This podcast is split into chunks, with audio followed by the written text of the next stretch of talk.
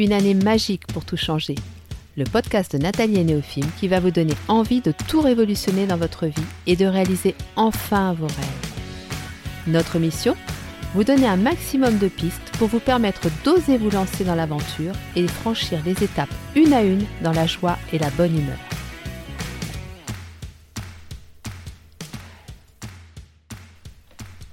Bonjour à tous et bienvenue sur le podcast de Nathalie et Néophime. Alors ça y est, voilà, on y est, c'est le dernier épisode. Mais je ne suis pas seule pour clore ce chapitre de cette aventure avec vous. Et j'en suis très heureuse d'ailleurs.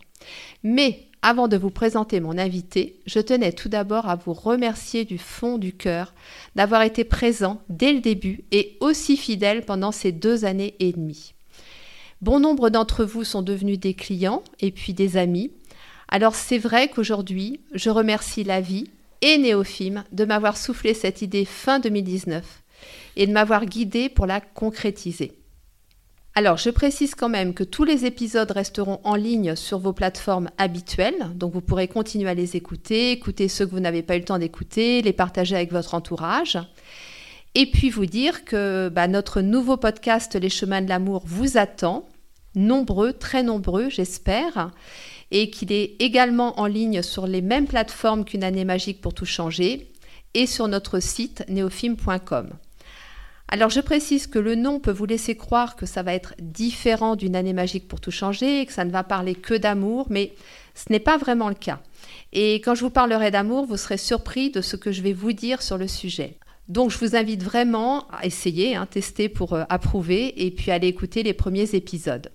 Donc maintenant, c'est parti pour notre dernier épisode. Sortez les mouchoirs et le champagne parce que j'ai un invité de marque qui va vous émouvoir avec la suite de son histoire comme il l'a fait lors de l'été 2020. Je parle pour ceux qui le connaissent de Grégoire. Et si vous ne connaissez pas Grégoire, mettez cet épisode en pause et allez vite écouter la première partie. Donc c'est le hors-série numéro 8 d'une année magique pour tout changer qui a été publié au mois d'août 2020 et maintenant, vous allez avoir la suite de cette magnifique histoire. Bonjour Grégoire, quel bonheur de te retrouver. Enfin bon, quand je dis de te retrouver, c'est un petit peu faux parce qu'on s'est quand même énormément vu entre l'été 2020 et l'été 2022, mais ça, on va peut-être aussi en parler ensemble. Donc je te laisse la parole et je te laisse peut-être nous résumer en quelques phrases ce qui s'est passé entre janvier 2018 et l'été 2020, donc où je t'ai interviewé pour la première fois, pour qu'on puisse reprendre l'histoire euh, après, euh, peut-être avec euh, plus de clarté. Oui, bonjour. Le bonheur est plus de mon côté du fait d'être sélectionné. J'ai eu l'honneur de ta part d'être les candidats qui clôturent une année magique pour tout changer et peut-être les candidats qui introduisent les chemins de l'amour car j'ai réussi à changer beaucoup de choses dans ma vie. Et tout ça, c'était aussi les fruits de l'amour. Parce que j'ai parcouru un chemin qui était rempli de roses. Sur ma route des souffrances, sur ma route de l'exil, j'ai eu l'opportunité d'avoir des amis, des copains, des camarades, des hommes et des femmes, que leurs cœurs sont remplis d'amour. Et c'est cet amour qui m'a servi de balise. Cet amour m'a aidé. Cet amour, c'est comme euh, un jardinier qui arrose ce fleur pour que ça puisse se pousser. Donc cet amour m'a aidé aussi à grandir, à être ce que je suis aujourd'hui. Voilà pourquoi j'ai dit que je suis heureux à terminer une année magique pour tout changer et peut-être introduire une année sur les chemins de l'amour. Je suis Grégoire, je viens de la République démocratique du Congo, en Afrique centrale, particulièrement dans la ville de Kinshasa. Euh, ceux qui ont eu l'opportunité de suivre mon podcast que nous avons enregistré ensemble, ils en savent un peu de moi, de mon histoire. Euh, j'étais un jeune, comme tous les jeunes. Euh, j'ai fait mes études en électromécanique. J'ai eu un bac plus 3 dans mon pays en électromécanique et puis j'ai travaillé normalement, malgré les taux de chômage dans mon pays est, plus élevé, très élevé, mais j'avais quand même la chance d'avoir un travail assis, puis de former ma famille. Mais j'étais plus intéressé, j'avais une vie associative très active au niveau de l'église catholique de Kinshasa, au niveau du diocèse de Kinshasa et au niveau des ONG. J'étais vraiment très actif dans plusieurs associations de jeunes. Donc tout ce qui est la jeunesse, toute ma vie, j'ai passé toute ma vie dans la jeunesse, puis comme formateur et animateur de jeunes. Et là, du coup, comme j'avais dit dans notre podcast passé, j'ai eu des ennuis avec les gouvernements de mon pays euh, parce que j'étais dans les collectifs qui essayaient de barrer la route à notre président pour qu'il ne puisse pas briguer une troisième mandat. Et cela m'a causé des ennuis. J'étais obligé de quitter mon pays, laissant ma femme et mes enfants. Ma maison a été incendiée, saccagée. Et puis ma femme a été poussée en exil, moi-même première. Et par l'aide des amis, euh, j'ai quitté mon pays pour euh, le pays voisin, l'Angola. Et à partir de là-bas, je suis venu en France par l'Italie. Mais quand je suis venu en France, quand je suis arrivé en France, c'était le 25 mars 2018. Mon périple a duré des mois depuis que j'ai quitté mon pays. Euh, depuis que j'avais quitté mon pays le 28 janvier 2018. Puis je suis arrivé en France le 25 mars 2018. Et pendant des mois, c'était des mois de galères, des mois de souffrances atroces où j'ai pensé à ma femme qui était restée enceinte de trois mois, où j'ai pensé à ma famille, à ma mère et à mon père qui était malade. J'ai pensé aux soucis que j'avais causés à ma famille du fait d'aller s'engager dans, un mouvement, dans des mouvements civiques pour des actions de la liberté au profit de la jeunesse, au profit de notre population, l'été un peu dénoncer, être un peu, ce qu'on peut dire aujourd'hui, la voix des sans-voix, euh, faire enseigner ce qu'est la loi, qu'est-ce qu'est la loi électorale et comment est-ce que les politiques essayent, à partir des textes, à partir des vocabulaires, à partir des mots, contourner un peu la loi pour qu'ils puissent euh, se maintenir dans, le pouvoir. Donc, euh, c'était ça, c'était ça ma mission, mais ça m'a causé des ennuis et j'ai causé aussi des ennuis dans ma, ma famille parce qu'ils ont souffert de mon absence. Et je suis arrivé en France arriver en France, c'était pas aussi facile. Parce que vous savez, je connaissais personne. Je connaissais personne. Mais euh, tout au long de cette euh, podcast, je vais vous raconter une histoire, une belle histoire, pour dire que la foi, c'est tout. Hein. Et je suis arrivé en France, je savais où aller, parce que je n'avais pas des attaches en France. À partir de l'Italie, j'étais venu en bus. Ah oui, je suis, suis arrivé à Bercy, et je n'avais personne pour venir me chercher car je n'avais pas des attaches. Mais Dieu est bon, j'ai trouvé un monsieur, un Africain, par hasard. Il parlait au téléphone euh, dans notre langue maternelle. Du coup, je lui ai abordé. Le monsieur m'a accueilli chez lui pendant quelques jours, le temps que je puisse euh, déposer ma demande d'asile. Mais ce n'était pas aussi facile jusqu'à ce que par le biais des, par l'intermédiaire de l'OFI, l'Office française de l'immigration et intégration, j'ai réussi à avoir un foyer, un logement euh, pour demandeurs d'asile dans un centre un CADA, centre d'accueil des demandeurs euh, d'asile. Mais c'était pas facile. C'était pas facile parce que j'avais des soucis de santé. J'ai souffert d'une pathologie qui était un peu compliquée. Euh, j'avais un problème de thrombopénie. J'avais beaucoup de risques de faire des hémorragies suite aux, tortures, suite aux événements passés. Euh, donc avec, les, problèmes de santé, c'était pas facile pour moi. En plus, comme j'étais entré en France par l'Italie, euh, vous connaissez, il y a des accords, il y a des, règlements, ce que nous appelons, nous appelons les règlements de Dublin, qui dit que les pays qui accueillent les, les pays qui accueillent les migrants, c'est lui les responsables des, c'est lui les responsables, c'est là que les demandeurs d'asile doivent déposer sa demande d'asile. Donc du coup, pour moi, c'était, pour mon cas, c'était l'Italie. Donc la France devait me faire retourner en Italie afin que je puisse déposer ma demande d'asile à l'Italie. Mais c'était un peu compliqué par rapport à mon état de santé. Euh, puis avec l'aide des associations qui accompagnent des migrants, ils ont fait des recours auprès de la préfecture Du coup, les préfets avaient accepté que je puisse déposer ma demande d'asile en France. Chose faite, j'ai été, au bout de quelques mois, j'ai été reconnu réfugié. J'ai eu le statut de réfugié, donc, euh, où je suis protégé administrativement et juridiquement par l'administration française. Donc, euh, c'était ça mon parcours, c'était dire.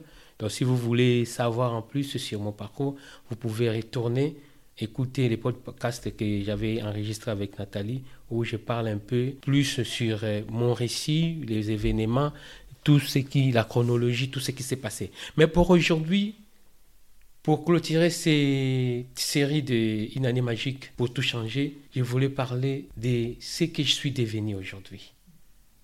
Parce que les chemins étaient difficiles, les chemins étaient, étaient longs.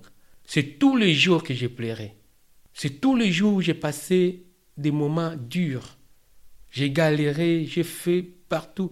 Je n'avais pas des endroits. J'avais, j'étais tellement mal du fait de se détacher de ma famille ou de mes frères ou de mon pays. Oui, donc effectivement, quand on a enregistré l'épisode, ta femme avec tes deux petites filles n'était toujours pas euh, arrivée. Euh, donc tu ne connaissais pas ta deuxième petite fille, tu n'avais échangé avec elle que via euh, les, voilà, le visio, en visio, hein. tu ne l'avais jamais vue vraiment, jamais prise dans tes bras. Tu travaillais, hein, tu faisais un peu d'intérim à droite à gauche. Et puis il y avait cette histoire de Covid qui était déjà là, Hein, c'est-à-dire que ça retardait euh, les procédures les unes derrière les autres. Toi, de ton côté, tu essayais de, stabiliser ta situation pour pouvoir accueillir ta famille, parce que euh, je ne sais pas si tu avais encore un, avais un appartement. Non, tu n'avais pas d'appartement, ou tu venais d'avoir ton appartement? J'avais déjà un appartement. Après avoir été, être régularisé par la République française, après avoir eu mon statut de réfugié, je me suis lancé dans la formation. Donc, du coup, je devais faire une formation à Rouen, à l'école des ingénieurs, mais qui n'a pas marché. Mais ça n'a pas marché par rapport à moi, mais c'était par rapport. Euh, ma situation était tellement précaire, donc je ne pouvais pas quitter Évry tous les jours, aller à Mont-Saint-Aignan, à Rouen, à Rouen, ceux qui connaissent Rouen, ils savent. Donc je ne pouvais pas faire des allers-retours. C'était vraiment. Je n'avais pas de ressources suffisantes pour faire cette formation-là. Donc, du coup, je me suis engagé à faire une autre formation où j'ai fait une euh, BTS euh, en maintenance industrielle. Du coup, j'ai eu mon diplôme. Après avoir, après avoir reçu mon diplôme, je me suis lancé dans l'intérim. Et première mission d'intérim, je l'ai eu à Bonnières-sur-Seine. Donc j'habite à Évry, je n'ai pas de voiture. Il a fallu aller au travail, on commençait à 7 h du matin. À 7 h du matin, il n'y avait même pas de transport en commun pour arriver jusqu'à Bonnières. Et c'était compliqué pour moi. C'était compliqué pour moi, mais je devais être là à 7 heures du matin. Comme j'étais né à travailler, c'était dans une usine sidérurgique. Donc, comme j'étais né à travailler, j'ai travaillé dans cette usine-là pendant sept mois. Et c'était dire, mais comme je vous ai dit dans l'introduction, il y avait toujours des gens qui sont animés de, de bons esprits, des gens remplis d'amour, qui m'aidaient parfois pour que je puisse dormir mieux chez moi. Euh, par rapport au travail que je faisais qui était dur. Donc, euh, il y avait quand, même des gens qui venaient me chercher au boulot pour me déposer chez moi. Puis les, les matins, me prenaient. Donc, euh, il y a eu quand même des gens qui m'ont aidé. Puis, après sept mois, j'ai quitté cette entreprise-là pour venir travailler dans mon quartier, ici dans la ville de Vrai, où j'ai trouvé un emploi. c'était par rapport à un CDI. Donc, c'était pour avoir un CDI. Donc j'ai commencé, ce sont eux qui m'ont appelé du fait que quand j'étais en formation, j'avais effectué mon, stage dans cette entreprise-là et le stage s'était très bien passé. Donc euh, j'avais laissé une, réputation de marque dans cette entreprise-là par rapport à mon travail, par rapport à l'esprit d'initiative, par rapport euh, à mon comportement, par rapport à mon savoir, par rapport à mon expérience antérieure aussi, qui a beaucoup joué dans cette entreprise-là, euh, qui est un leader, euh, leader mondial dans les domaines, dans la technologie des mouvements, où j'ai travaillé comme automaticien. et ça s'est très bien passé, ça s'était bien passé mon stage. Puis après, ils m'ont rappelé, quand j'étais abonné à travailler, ils m'ont rappelé. Donc, euh, j'étais entre les marteaux et l'enclume. J'avais déjà une mission de 18 mois que je devais, arrêter pour aller, aller faire une autre aventure une autre aventure comme euh, technicien. Mais c'est vrai qu'en fait, l'avantage là pour cette entreprise, c'est qu'elle était à côté de chez toi. Oui, ça, ça, a joué aussi dans ton choix. Oui, ça a joué aussi dans mon choix. Puis c'était une entreprise que j'aimais beaucoup parce que c'est les premières entreprises que j'ai découvertes en France, que j'ai travaillé en France comme, comme stagiaire. Donc c'était tellement bien pour moi. Et puis c'était pour, pour un CDI. Donc quand, quand j'y suis arrivé, et les CDI traînaient. Les CDI traînaient pourquoi? Parce qu'il y avait des vétos. Il y avait des gens qui mettaient leurs vétos en disant qu'on ne peut pas les prendre. Au moment où, quand j'étais en stage, tout s'est passé très bien. J'ai réussi à faire, à finaliser plusieurs projets que d'autres apprentis ont laissés. J'ai réussi à les finaliser. J'ai fait marcher les machines. J'ai fait des exploits dans cette entreprise-là. Même la direction parlait, tout le monde parlait de moi. Que c'est un jeune migrant, c'est un jeune qui ne parle pas bien français avec son accent, mais qui connaît son travail. Mais quand je suis revenu maintenant pour être embauché, et là, du coup, il y a eu des vétos. Il y a eu des gens qui ont dit non. Il y a eu des gens qui ont dit non. Oui, parce que là, pour le coup, ils ne te voyaient pas de la même façon, en fait. Euh, tu étais devenu presque un, danger, tu mettais en péril euh, leur travail. leur travail, en oui, fait. Oui, c'est en quelque sorte. En quelque sorte. quand je dis tu mettais en péril leur travail, c'est qu'en fait, tu travaillais. Enfin, moi, je, je dis comme je l'ai ressenti à l'époque, c'est que tu travaillais mieux que certains qui avaient peur que justement on fasse la comparaison. Quoi. Ah oui, oui, oui, c'était, c'était l'une des raisons. Donc ils ont mis l'air de veto, ils n'ont pas, ils n'ont pas voulu de moi. Et les CDI traînaient, traînaient, traînaient, traînaient, jusqu'à un moment, j'étais désespéré. J'étais désespéré. Il y a eu des sentiments, des sentiments, euh, des sentiments de mépris des sentiments de mépris parce qu'il y avait toujours des propos racistes, il y avait toujours non, il ne sait pas bien, il parle pas bien français, il fait ça, il fait ça. Il cherchait toujours quelque chose pour me ridiculiser, pour euh, me blesser, pour me démotiver, pour euh, me déstabiliser complètement. Mais j'ai gardé avec l'aide de certains coachs, je peux citer comme euh, une demoiselle, Eva Philippe, qui me disait d'invoquer toujours la bulle de protection quand il arrive dans l'entreprise, être enveloppé par la bulle de protection afin que tu puisses réussir. Donc, tous ces exercices-là, tous ces yogas, toutes ces pratiques, je les faisais afin de retenir, de me, retenir contre, devant les provocations, devant tout, et j'ai continué à faire mon travail.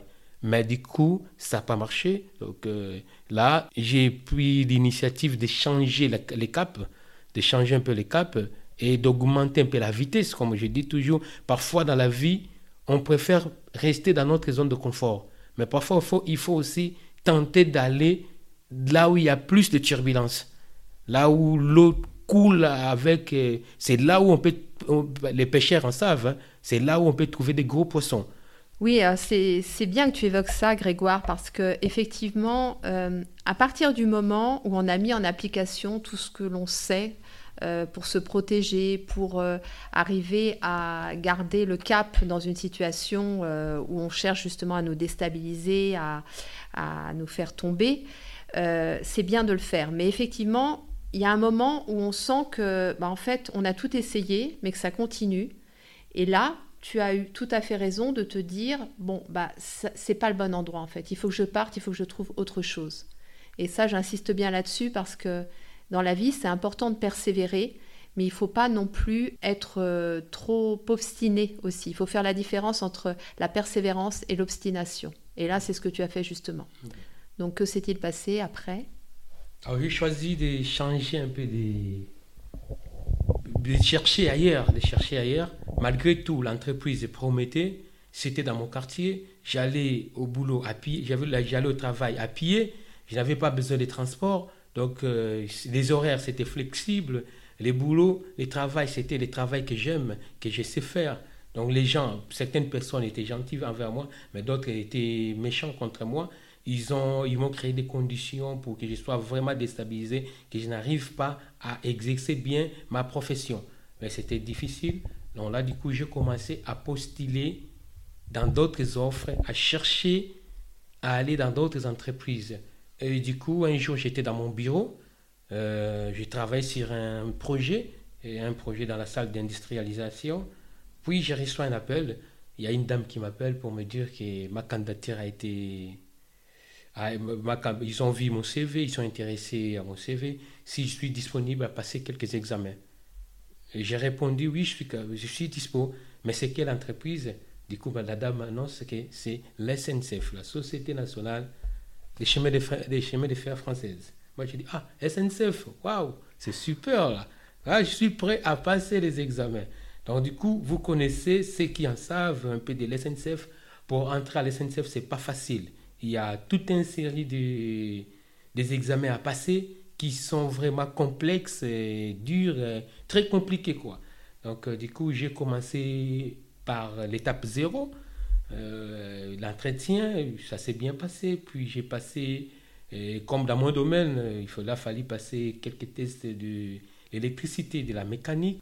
Et c'était super, c'était super, à tel point que les examinateurs, ils étaient flattés de voir de voir quelqu'un qui a un niveau très excellent en électricité, très excellent en mécanique.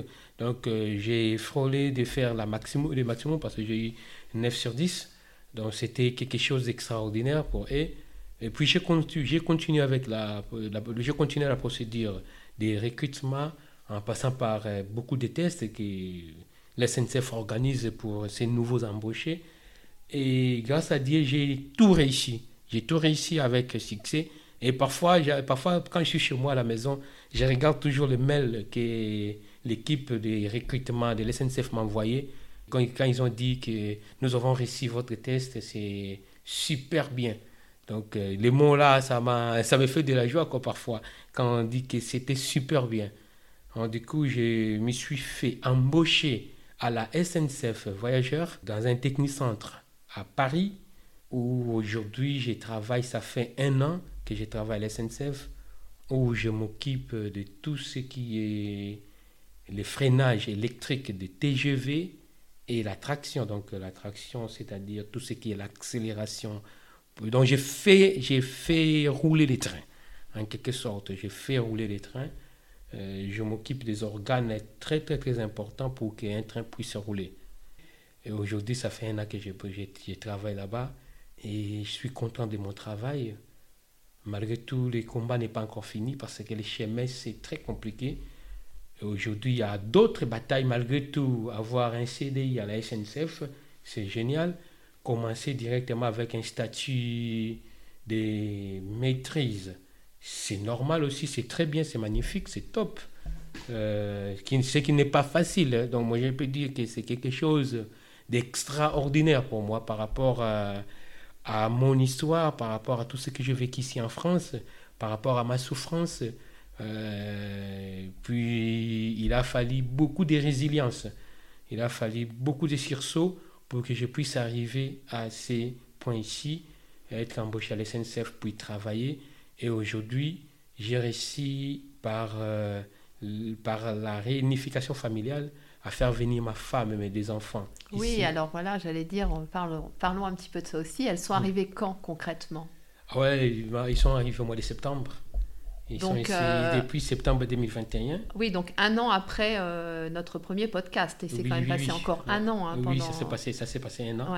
Donc j'étais encore... Euh, j'étais seul, puis j'ai vécu ma vie seule. Et j'ai réussi à les faire venir ici en France. Et aujourd'hui, la famille est réunie, on est ensemble mais on est unis à, je peux dire, on est unis à 60%. Pourquoi? Les combats continuent, la lutte continue, et je ne lâche pas. Euh, du fait que je travaille à l'île de France, euh, dans une région où c'est compliqué, puis je travaille avec des horaires décalés, vous connaissez les horaires des cheminots, c'est compliqué. Donc, euh, du coup, ma famille reste en Normandie, et puis moi, je travaille à l'île de France, à Paris juste à Paris. Donc, euh, j'ai notre logement à Paris où j'ai loué un autre logement, un autre appartement à Paris, mais qui est petit, donc euh, ça ne peut pas loger tout le monde, quoi. C'est pour cela que je voulais parler, quand je parlais de Bercy, quand je parlais de Bercy, c'est un peu bizarre, parce que c'est fou, hein. Ah, euh, c'est fou. Je suis arrivé en France, je suis descendu à, à Bercy. C'est à Bercy que j'ai tourné en rond, je ne savais quoi faire. C'est à Bercy que je suis, je suis passé, j'ai passé la nuit dehors. Parce que je n'avais pas de place à aller. Mais c'est sur même avenue boulevard Bercy que j'ai un appartement, que j'ai loué un appartement aujourd'hui. C'est quelque chose euh, d'imaginable. Ah. Parce que parfois moi-même, quand je sors pour faire un peu, pour me balader un peu le soir, je regarde, mais je dis, il y a quatre ans passés, si cet endroit, avec ma valise, je faisais des allers-retours, je ne savais par où aller. Mais c'est le même endroit où j'ai une adresse aujourd'hui en mon nom. Et un travail. Et un travail, un travail décent. C'est le même quartier, même endroit. Donc c'est c'est ça, c'est la, la, force, c'est la force de croire. C'est ça. Ouais, oui, c'est drôle parce que j'y avais jamais pensé à ça. Et c'est fou, quoi. C'est fou. La, vie nous amène sur des chemins euh, qu'on n'imagine même pas, en fait. Hein. Alors, il y a quelque chose que j'aimerais bien que tu nous confies, Grégoire, et je pense que je ne suis pas la seule.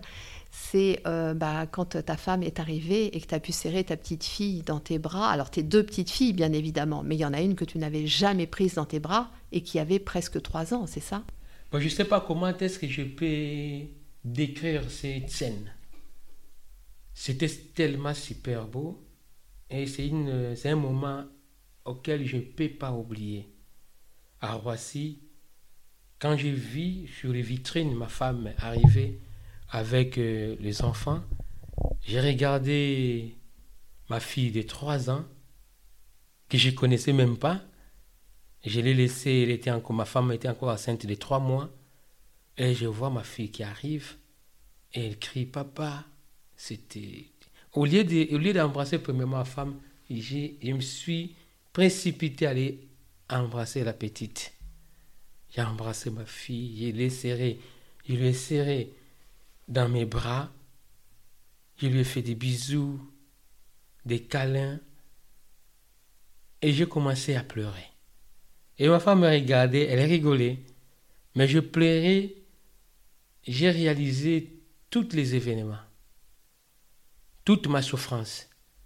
Et c'était un sentiment de joie, mais qui s'était traduit par des larmes. Donc je pleurais les gens qui, les gens qui étaient là et la personne qui m'accompagnait me regardait comme ça, les larmes coulaient. J'ai pensé à ma fille, j'ai pensé à ma première fille et puis j'ai embrassé ma femme. Nous avons entré dans la voiture, direction la Normandie. Et aujourd'hui, la famille est réunie, on vit très bien avec ma femme et mes enfants. Malgré que nous avons encore quelques combats administratifs, parce que l'administration française, c'est l'administration la plus compliquée au monde. Donc, euh, Oui, c'est rien de le dire. Hein. L'administration française, c'est c'est un vrai cauchemar parce qu'en fait, là, tu continues parce que euh, actuellement, elle n'est pas prise en charge au niveau santé, c'est ça euh, Uniquement parce qu'il faut des actes de naissance, mais un acte de naissance au Congo, c'est quelque chose de. Qui, enfin, l'acte de naissance congolais ne correspond pas à l'acte de naissance français. Et du euh, coup, euh, ça te complique euh, les choses. La France considère tous les, documents africains, la plupart des documents africains, je peux dire 80% des documents produits en Afrique, en France, sont considérés comme des faux documents. Donc du coup, tous ces documents produits en Afrique, ça doit être légalisé par les ambassades des pays africains ici en, France, à Paris. Et c'est là, c'est une casse-tête, parce que imagine l'ambassade, il est là, mais il y a des, centaines de milliers de Congolais qui veulent, qui en veulent légaliser leurs documents. Puis il y a la lenteur, il y a la corruption qui passe dessus, il y a tout, tout, tout. Et pour légaliser un simple document, vous pouvez attendre 8 mois, 1 an pour légaliser un simple papier. Donc c'est ça le combat. Et la France aussi ne veut pas lâcher. Sans document légalisé, il n'y a pas de droit, pas l'ouverture des droits. Donc, euh, de ce côté-là, bon, on n'en veut pas à la France. C'est ça, c'est comme ça que les choses devaient se passer. Et c'est normal. C'est normal. Je suis, je suis tellement fier de la France parce que si aujourd'hui je travaille, si aujourd'hui j'ai des connaissances, c'est grâce à la France aussi. Et aujourd'hui, la France, c'est mon pays d'adoption. Hmm. Mais alors, du coup, c'est vrai que cette situation par rapport à ta femme, euh, c'est un petit peu compliqué parce qu'il y a un événement aussi qui, qui arrive là, un heureux événement. Ah oui, ah tu ne l'as pas encore dit ça. ah oui, nous attendons notre troisième enfant. Nous attendons un garçon qui arrive très bientôt là. Malheureusement, ma femme n'a pas de sécurité sociale.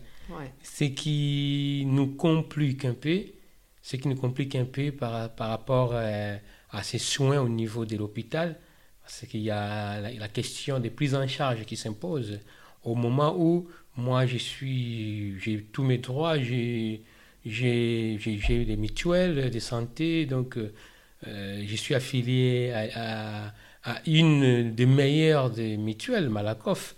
Donc, euh, du coup, la famille aussi est, affiliée, mais mon assureur, mon la mutuelle ne peut pas prendre en charge des personnes qui ne sont pas euh, qui n'ont pas de sécurité sociale. Donc, il faut qu'il faut qu'on commence par la sécurité sociale, par après, par après, la mutuelle va prendre aussi les relais. Donc, c'est un peu compliqué, mais et en fait, ça, ça, bloque au niveau de la sécurité sociale à cause de ces fameux actes de naissance. C'est tout, juste ça, quoi.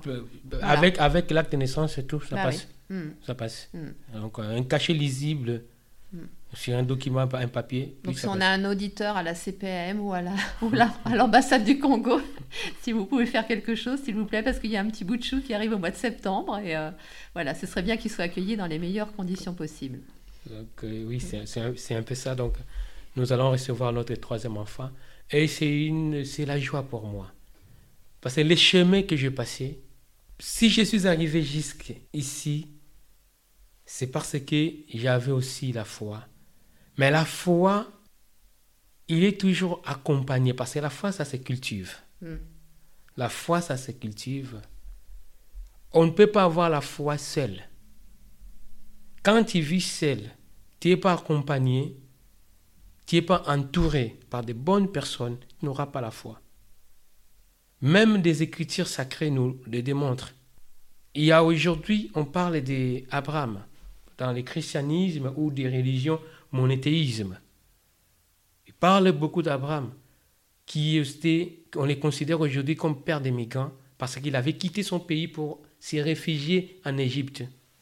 Mais Abraham était devenu riche en Égypte. Pourquoi? Il était bien entouré. Abraham avait des amis, il était devenu même ami des pharaons.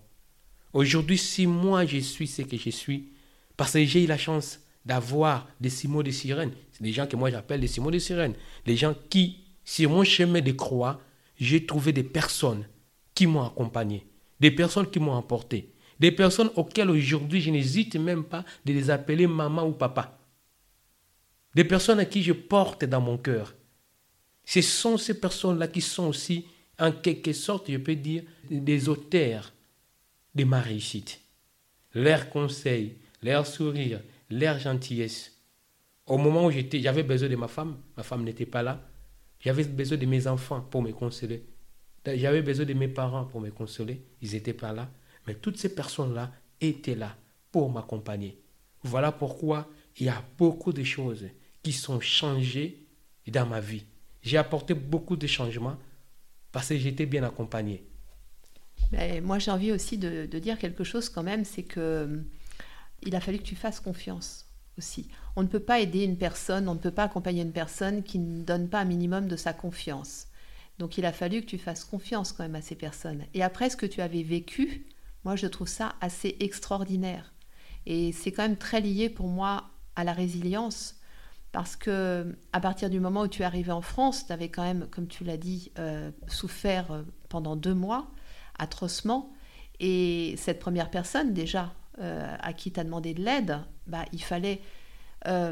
tu étais, d'une vulnérabilité incroyable à ce moment-là. Et tu n'avais pas peut-être d'autres solutions que de faire confiance, mais tu aurais pu euh, ne pas rester dans cette, enfin ne pas euh, nourrir cette confiance. Tu vois ce que je veux dire? Et toi, tu as fait le choix quand même, parce que moi, je me souviens très bien quand on s'est connus, que euh, tu étais quand même sur une forme de réserve. Tu observais beaucoup. On sentait que tu avais besoin quand même de ce temps d'observation pour voir si tu pouvais réellement faire confiance. Mais il y avait quand même cette confiance de, prime abord comme ça que tu as fait le choix de, oui, de faire confiance aux gens qui étaient sur ta route. Et ça, ça n'a pas dû être facile, je pense. Euh, nous sommes, nous sommes les fruits de nos pensées.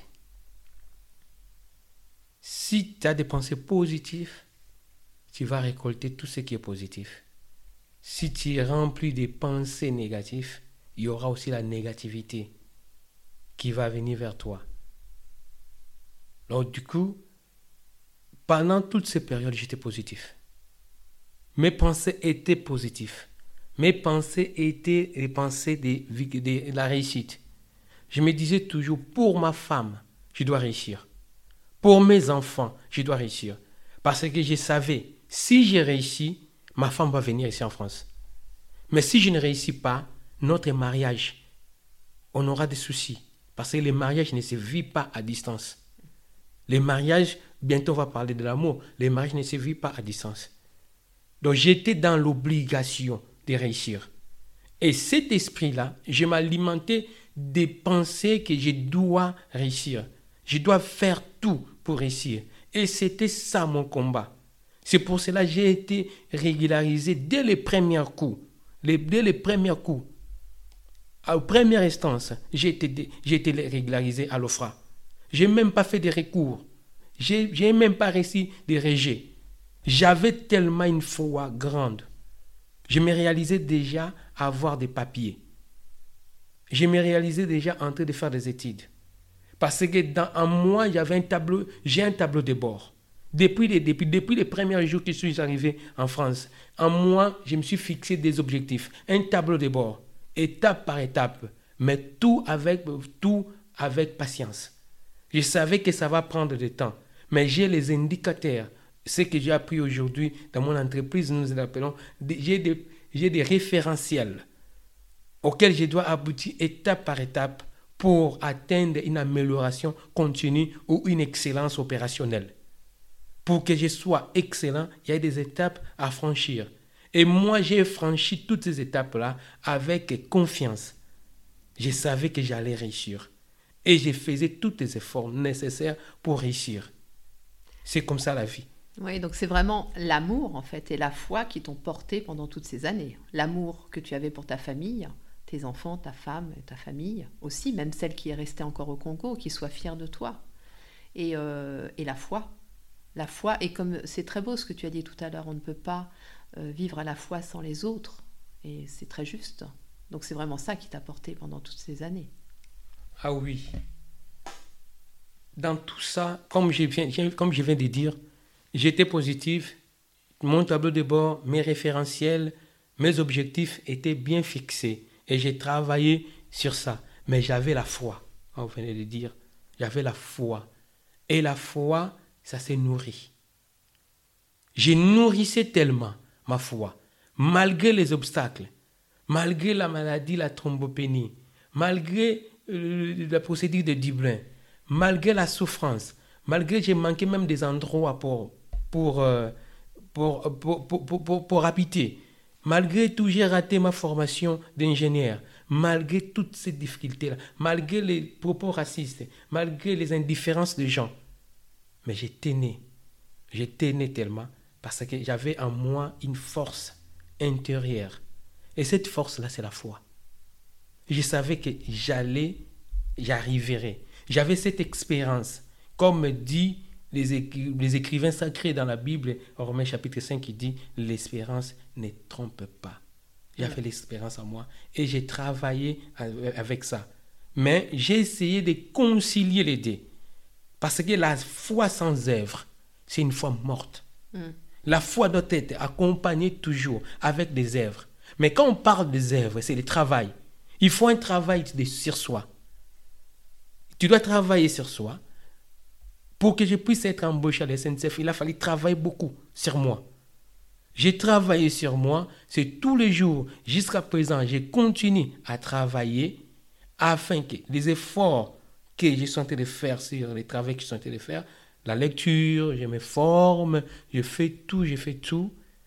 L'ensemble de toutes ces actions, accompagnées avec la foi qui est, qui est les dénominateurs communs, du coup, j'arrive à faire des miracles. Pour faire des miracles dans la vie, pour réaliser des merveilles, il y a une équation à résoudre. Et cette équation-là, c'est quoi? C'est avoir une foi, puis fournir des efforts extraordinaires. J'ai fourni des efforts extraordinaires au moment où je pouvais tout lâcher. Au moment où j'étais sur le point de tout lâcher, j'ai tenu bon. Au moment où j'ai pleuré, j'ai tenu bon. Et j'avais la foi que je réussirais. Et jusqu'à présent, cet esprit m'anime. C'est cet esprit-là qui me conduit jusqu'à présent. Même dans mon travail. J'ai été embauché à un niveau, ceux qui connaissent savent, j'ai été embauché à un niveau très bas. Au bout de trois mois, ils ont vu en moi une performance impossible. Au bout de trois mois, j'ai monté des qualifs. Ceux qui en savent un peu de l'SNCF savent de quoi je parle. Au bout d'un an, j'ai eu 4% d'augmentation de salaire. Parce que la performance était tellement grande. Mais le fruit de cette performance-là, ce sont des efforts extraordinaires. C'est le travail que j'ai fait en moi qui est associé à la foi. Oui, et euh, si je tenais tant à ce que tu sois là aujourd'hui, c'est que tu es pour moi l'exemple vivant de, du changement, mais du changement sur le long terme. Déjà un changement que tu n'as pas choisi au départ. Ensuite, effectivement, tu as pris les choses en main, mais ça ne pouvait pas se faire en trois mois. Hein. Et ça a mis en tout euh, presque quatre années. Et pendant ces quatre années, il y a, comme tu l'as dit, il y a eu des larmes, il y a eu des moments de découragement, mais souvent je dis, je me décourage parfois, mais je ne désespère jamais. Et je pense que la foi, c'est ça. Oui, on peut avoir des moments de découragement, oui, on peut pleurer, j'en sais quelque chose. Tu es passé par cette phase de dépouillement dont j'ai parlé aussi dans un des épisodes d'une année magique pour tout changer. Tu as vécu ce dépouillement total, mais le dépouillement, parfois, ça peut aussi être une opportunité pour tout reconstruire. Maintenant, effectivement, tout reconstruire, ça veut dire que ça prend du temps, ça veut dire que parfois euh, on a des obstacles sur le chemin et que ce qui est déterminant, c'est déjà l'état d'esprit dans lequel on est. Ensuite, du coup, on va attirer les bonnes personnes. Et puis, c'est cette foi que, l'on doit nourrir. Et alors, comment toi, tu la nourris? Euh, Alors, bien sûr, il y a la prière, mais comment tu nourris cette foi au quotidien, dans ta vie de tous les jours? Il y a l'apôtre Paul qui avait défini la foi comme l'espérance à des choses qu'on espère mais qu'on ne voit pas. Je ne vois pas encore la réussite, je ne vois pas encore la victoire, mais j'ai la foi que je vais la voir. C'est ça la foi. C'est en quelque sorte l'expression réelle de la loi de l'attraction. C'est ça la foi. Oui, c'est en fait c'est nourrir des pensées positives. Nourrir des pensées positives parce que les parce que nous sommes les fruits de la pensée. Comme on dit, l'esprit doit dominer la matière. Notre corps, c'est la matière. Si on pose, si tu poses ta main sur un microscope de laboratoire, tu verras, il y a des atomes qui vivent. Parce que notre corps est composé des atomes. C'est la matière. Mais ce qui est plus fort, ce qui doit être plus fort en nous, c'est l'esprit. Et l'esprit est nourri par la foi. Si j'ai la foi, je vais garder aussi mon corps en bonne santé. Si j'ai la foi, je vais avoir de bonnes relations. Si j'ai la foi, je vais attirer de bonnes personnes vers moi. Si j'ai la foi, je vais attirer des occasions et des opportunités, des meilleures occasions et des opportunités. Parce qu'il y a des opportunités pour avoir l'argent. Il y a aussi des occasions pour avoir l'argent. Et tout ça, tu peux le faire venir vers toi par la foi par la foi. Et moi, j'ai nourri ma foi par la prière. C'est par la prière que j'ai nourri ma foi. Euh, je me consacre beaucoup de temps à la prière. Je m'abandonne beaucoup plus à la prière, à la providence divine. Euh, et cela engendre en moi une confiance aveugle. La confiance aveugle, c'est quoi? Une personne malvoyante ou une personne aveugle, quand il marche, il a plus confiance à son chien guide ou à son bâton. C'est ça la confiance aveugle. Donc moi aussi, parfois, ça arrive des moments où je me laisse aller, je me laisse conduire par la foi. Même si les choses ne marchent pas, mais mes rêves ne sont pas brisés. Les rêves de la victoire, de la réussite ne sont pas brisés, même si ça ne marche pas. En moi, j'ai dit, ça va, ça marche, ça a marché. Ça veut dire aussi que tu acceptes que ce ne soit pas le chemin que toi tu avais prévu. Tu t'en remets à la providence. La première des choses dans les chemins de la foi ou de la guérison, c'est accepter sa, condition. Si j'accepte ma condition, je vais travailler sur ma condition et j'aurai la guérison. C'est normal. Ce sont des étapes, c'est la processus pour être guéri ou pour gagner la vie, pour réussir dans la vie. C'est l'acceptation. Donc j'ai accepté ma condition premièrement. Et comme étant que, étant que exilé, étant que migrant, étant que sans papier ici en France, j'ai accepté ma condition, ma pauvre condition. C'est-à-dire, j'étais humilié. Pas de permis de conduire. Je marche à pied. J'ai fait des courses à pied. Tout, j'ai fait ça à pied. Parfois sans argent. Je vivais avec un RSA de 550 euros par mois. 550 euros. Au moment où j'ai payé un loyer qui était à 450 euros avec l'appel. Donc j'ai payé 320 euros que moi j'ai déboursé. J'ai resté avec combien? J'ai resté avec 220 euros pour joindre les débuts du mois. 220 euros. C'est là, cette condition-là ne m'a pas permis à aller faire des études d'ingénierie. Pourquoi? Parce que quitter ma ville jusqu'à tous les jours jusqu'à Rouen, à mont saint c'était dur pour moi. Et je sais les études d'ingénierie comment ça marche. J'avais personne pour me financer, pour me donner de l'argent. Mais là, je n'ai pas pu lâcher. J'ai dit non, vaut mieux aller vers la petite porte et faire une bêtise. Parfois dans la vie, il faut aller par la petite porte aussi. Ah oui, c'est ça. c'est ça. Mais tout en gardant l'espoir, hmm. tout en gardant la foi que ça ira. Ça va marcher. Et quand ça marche, les gens vont te demander comment tu as fait. Et c'était la question dans l'entreprise où j'étais avant, où je n'étais pas, j'étais pas les bienvenus. C'est la question que mon collègue, mon binôme m'avait posée. Comment tu as fait pour entrer à la SNCF Comment tu as fait? Et moi, je dis toujours, moi, j'ai réussi à tout. Tout ce que je pense, j'ai réussi. Tout ce que je formule, j'ai réussi. Parce que je ne fais pas ça euh, toute seule. Non, je fais ça avec un être supérieur. Je fais ça avec l'au-delà, avec l'univers. J'associe avec l'univers comme ça, si j'échoue, je vais, je vais lui accuser aussi. Toi aussi, tu étais associé dans les projets. mais comment est-ce que je n'ai pas réussi? Oui, tu as raison, tu as raison. Parce que des fois, il exagère aussi, hein, l'univers. Hein. Oui. Donc, du coup, je vais lui poser aussi des questions. Je t'avais associé. Hmm. Je n'ai pas fait ça seul. J'ai fait ça avec toi. Mais pourquoi nous avons échoué? Donc, du coup, lui, comme il n'échoue jamais, il nous donne ce qui est bien.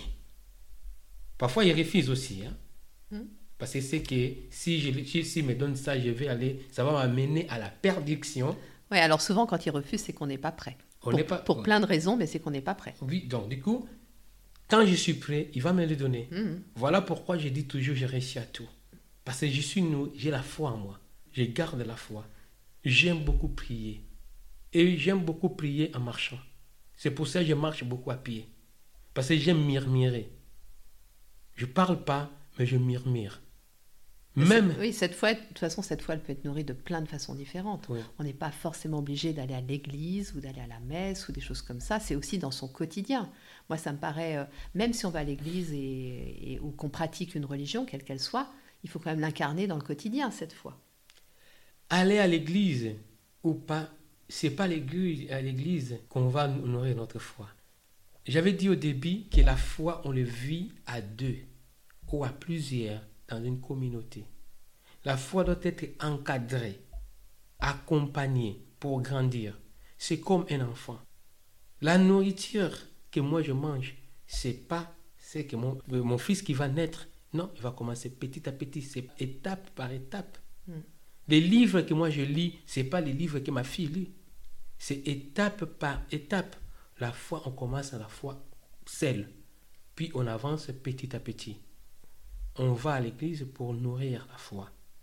On va dans des librairies lire des livres de la foi pour nourrir la foi. On écoute des podcasts, des vidéos, des motivations pour nourrir la foi. On écoute des émissions, on regarde des films pour nourrir la foi. C'est comme des aliments.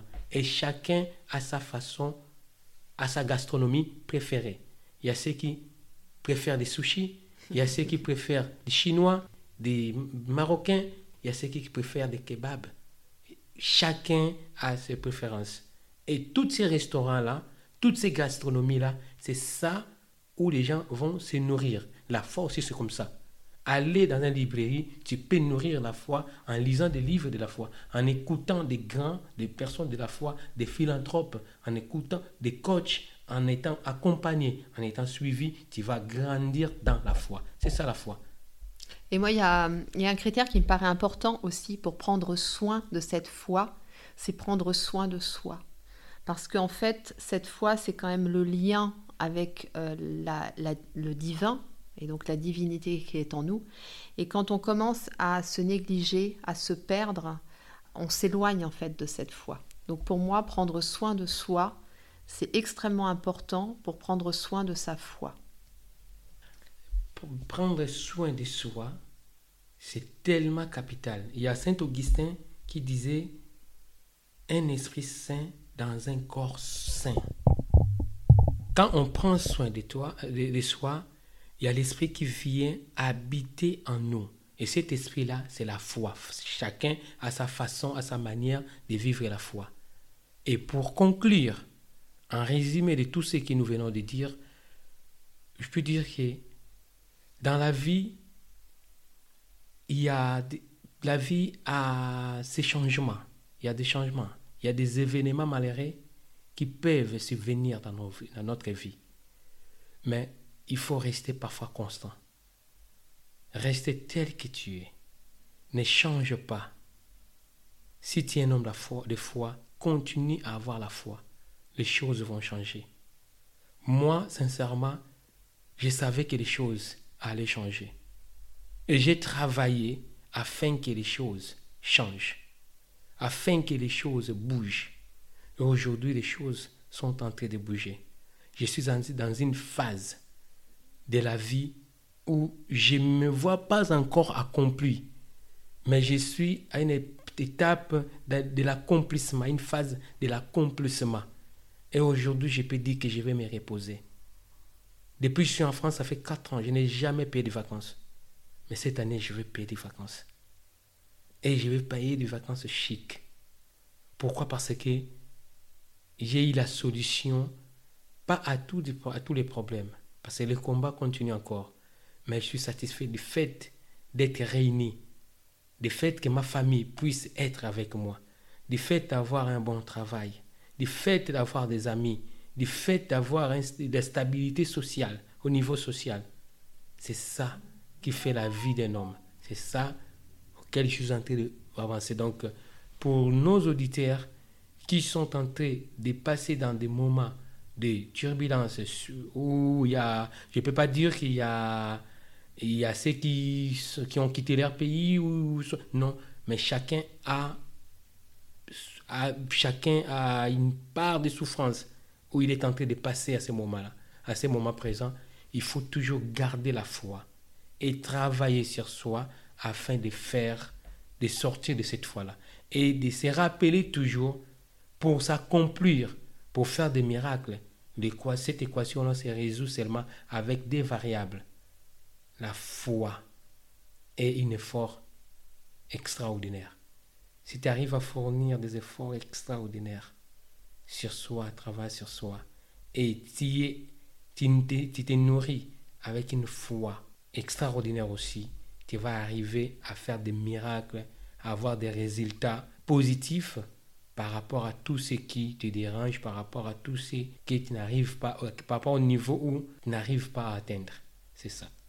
Eh bien, merci beaucoup Grégoire. C'est euh, plein de beaux enseignements. Et puis, euh, bah, je suis vraiment très, très, très heureuse d'avoir clôturé ce chapitre du podcast. Ah, je crois que Grégoire a encore quelque chose à dire. non, je voulais profiter et remercier tous les auditeurs qui ont fait les retours par rapport au premier podcast. Ah oui, c'est vrai, oui. Oui, c'était. Parfois, j'ai reçu des retours, j'ai reçu vos messages dans des moments où ma souffrance continuait à augmenter. Et vos messages me donnaient encore la joie. Je me rappelle des messages où il y avait une dame qui me disait de continuer à croire, de continuer. Tous ces messages-là, ça m'a fortifié, ça m'a aidé à travailler encore plus, à grandir encore dans la foi et arriver là où je suis arrivé aujourd'hui. Donc je vous dis aussi, tous les auditeurs, merci pour euh, vos retours aussi. Et si vous voulez faire euh, des retours sur cet épisode-là, pour euh, ceux qui l'avaient déjà fait à l'épisode précédent, ou pour vous si vous ne l'avez jamais fait, bah, vous m'envoyez un petit message nathalie.neofilm.gmail.com ou sur les réseaux sociaux et je me ferai un plaisir de transmettre ça à Grégoire et toute sa petite famille.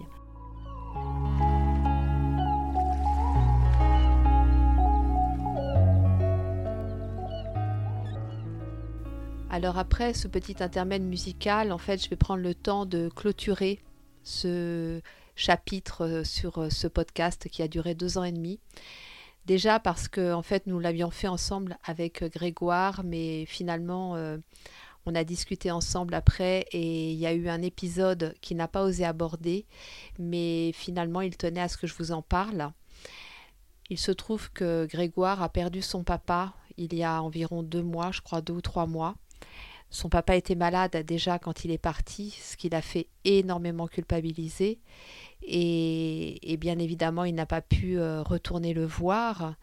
Et son papa est décédé donc il y a trois mois. Donc ça a été très très très douloureux pour euh, Grégoire parce que ben voilà, non seulement il ne pouvait pas être à ses côtés pour ces derniers instants, mais en plus il ne pouvait pas être là pour soutenir sa maman, pour soutenir euh, sa famille.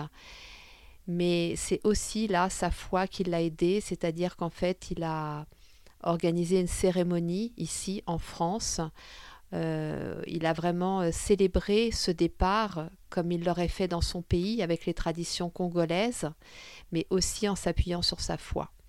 Voilà, donc c'est quelque chose euh, qu'il tenait à vous préciser parce qu'effectivement, dans tout ce qu'il a vécu, dans toutes ces épreuves, eh bien, celle-là n'était quand même pas des moindres. Et comme nous l'avons aussi évoqué dans cet épisode, la vie, l'univers, Dieu sont incroyables parce que un homme part et un petit homme arrive. Et voilà, c'est le cycle de la vie. Grégoire a fait le choix d'accepter ça, de se reconstruire dans ce pays qu'il considère aujourd'hui comme son pays d'adoption, mais ça l'amène quand même à vivre des choses encore très difficiles. Alors pour conclure sur ce podcast, euh, ça a été une merveilleuse aventure. Je tenais vraiment à vous remercier tous, tous, tous, parce que vous avez été euh, très fidèles, vous avez été très nombreux dès le début. Donc je dois aussi quand même remercier Deezer, même si euh, Deezer m'a fait des misères par la suite, mais c'est quand même eux qui m'ont mis en avant sur leur page d'accueil dès les premiers épisodes. Ça, ça a été quelque chose d'extraordinaire. Donc ça m'a permis d'arriver à vous comme ça d'une manière assez euh, rapide. Mais voilà, ce qui pour moi a été vraiment incroyable, c'est votre fidélité. Et puis toutes ces personnes qui sont venues après à moi pour euh, suivre mes accompagnements et qui sont devenues des amies et que j'ai même rencontrées physiquement alors qu'elles sont à l'autre bout de la France. C'est pour moi quelque chose de, merveilleux et quand en novembre 2019, euh, j'ai eu cette idée, enfin bon, comme je vous l'ai dit au début de l'épisode, bien soufflé par Néophime, bah oui, c'était un sacré défi parce que je n'y connaissais absolument rien. Je me suis retroussé les manches, j'y suis allée. Et comme l'a dit Victor, avec la foi et des efforts extraordinaires, eh bien, il se produit des miracles. Et pour moi, ce podcast, c'était vraiment un miracle. Donc, eh bien, nous allons continuer à faire des miracles ensemble. Nous allons nous retrouver sur les chemins de l'amour. Nous y retrouverons aussi, et il me l'a promis, et ça j'en suis ravie, Grégoire et sa femme qui viendront nous parler de comment ils ont vécu cet amour à travers toutes ces épreuves. Et puis, ben voilà, à travers plein d'autres thèmes que nous allons euh, euh, approfondir ensemble. Je vous rappelle, chose très importante, de vous inscrire à la newsletter parce que cette newsletter viendra en complément de tous les épisodes que je vais vous proposer. Dans cette newsletter, je vous mettrai des photos, je vous mettrai des vidéos, des lectures, euh, des petits audios bonus, enfin voilà, plein plein de choses qui viendront euh, enrichir l'épisode de la semaine précédente. Eh bien, maintenant l'heure a sonné. Néophime et moi-même, nous vous souhaitons une très belle journée. Nous vous envoyons beaucoup, beaucoup, beaucoup d'amour. Nous vous attendons de l'autre côté, du côté des chemins de l'amour. Et nous vous disons merci du fond du cœur et à très vite.